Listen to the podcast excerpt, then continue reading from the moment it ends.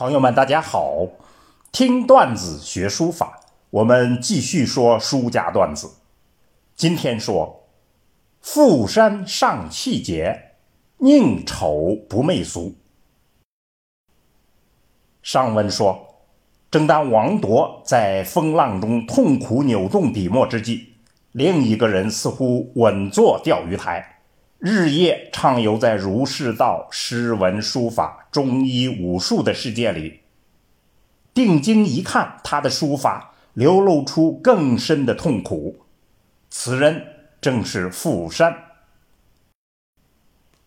富山出生在太原府，一个官宦书香之家。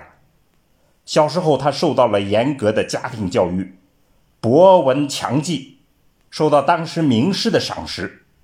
后来，这位导师因得罪魏忠贤之流而被贬，富山就为导师大鸣不平，并带领全省的学生进京请愿，此举轰动京师乃至全国。富山从此也就无意仕途，返回太原治学讲学，博览群书，掌握了极其丰富的知识。明朝灭亡以后，他拜道士为师，一身红色的道袍，怀念大明，号称朱衣道人。因为密谋反清，他被捕入狱，一年多的严刑拷打，从不屈服，甚至绝食九日，最终获释。出狱以后，富山继续与反清的英豪们联络。成为当时实质上的在野思想与文化界的领袖。康熙皇帝为了笼络人心，就令各地推荐卓越之人，富山就被推荐。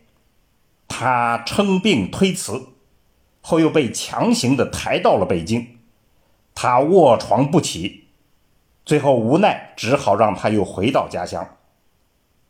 那些地方官借机会送来了匾额，他凛然拒绝。富山的这种品格与气节，实在是无愧于治世仁人的评价。富山的书法不但与其人格相关，更以其深厚的学养为强大的基础。富山历来有“学海”的称誉。他对经史子集、文学诗词、钟鼎文字、医学医术诸多领域都有精深的研究，尤其倾心于庄子。他的行事作风与思想主张都体现了道家情怀，自由自在、真性真情，这些都在他的书法中有独到的表现。年逾古稀，傅山又经历了痛失爱子的打击。七十八岁，他与世长辞。傅山的书法初学赵孟頫、董其昌，明亡以后，他就专攻颜真卿，在取法未尽，逆流而上，直达篆籀。他曾说：“楷书不知篆隶之变。”任写到妙处，终是俗格。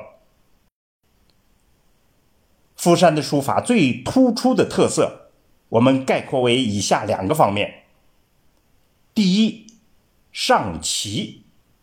傅山喜欢奇形怪状的异体字，他在作品中通常追求个体杂糅的趣味。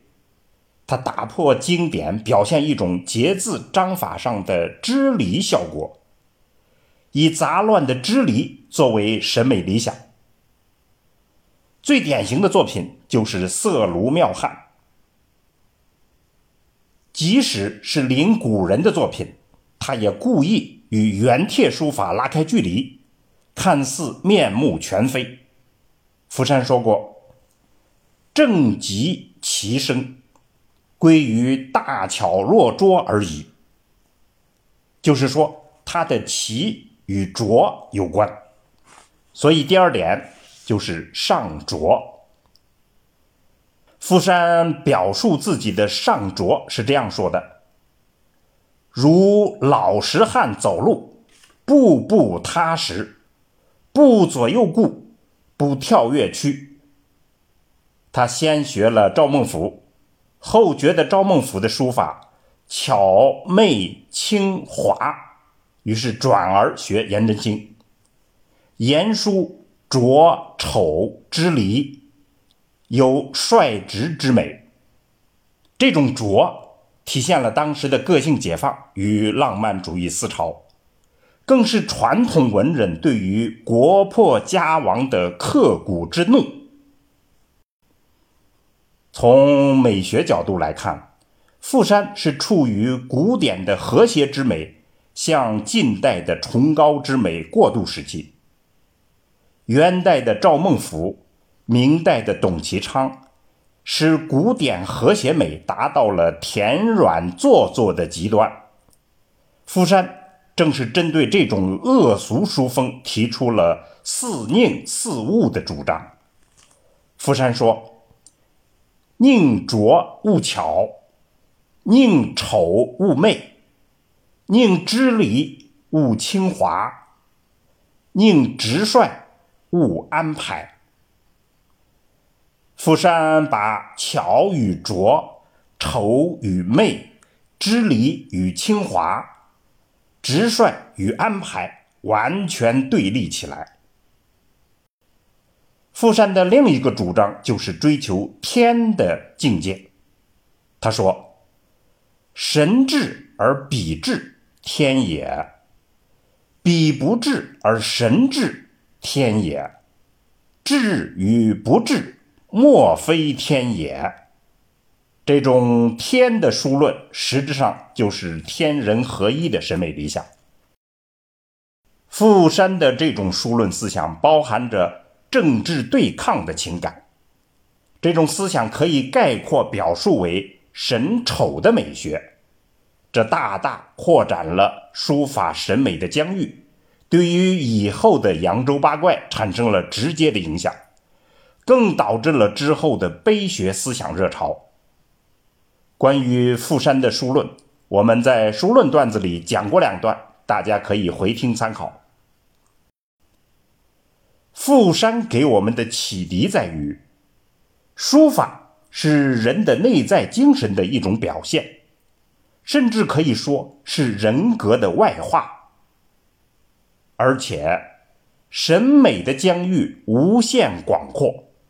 一定程度上，打破就是创新。傅山以他无可比拟的气节与学养，缔造了全新的书法审美理想与不同凡俗的书法杰作。他的思想与作品，直接被另一个人发展成为卓然不群的新书体。欲知详情。且听下回分解。